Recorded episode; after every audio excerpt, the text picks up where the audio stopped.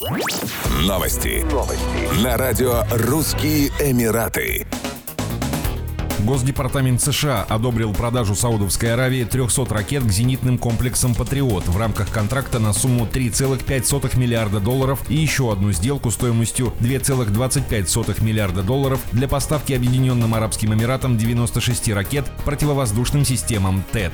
Эта продажа поддержит цели внешней политики и задачи национальной безопасности Соединенных Штатов за счет повышения безопасности стран-партнеров, которые являются силой политической стабильности и экономического прогресса в регионе Персидского залива, заявили в Министерстве обороны США. Пентагон указал, что оружейная сделка улучшит способность Саудовской Аравии противостоять текущим и будущим угрозам, пополняя свой истощающийся запас ракет. При этом в американском военном ведомстве упомянули постоянные трансграничные атаки со стороны йеменских повстанцев-хуситов с использованием баллистических ракет и беспилотников против критически важной инфраструктуры в крупнейшей арабской монархии. Для отражения этих атак применяются состоящие на вооружении Саудовской Аравии комплексы «Патриот» американского производства.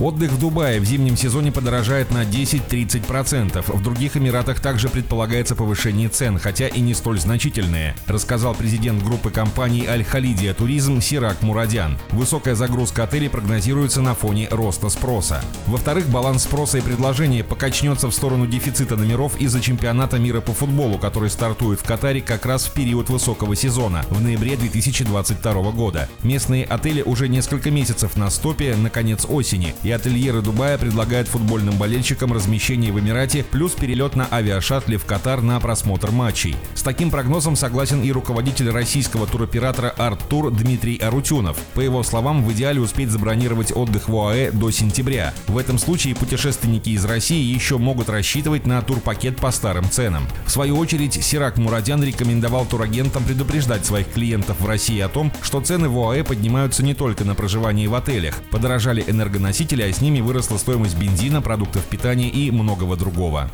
Еще больше новостей читайте на сайте RussianEmirates.com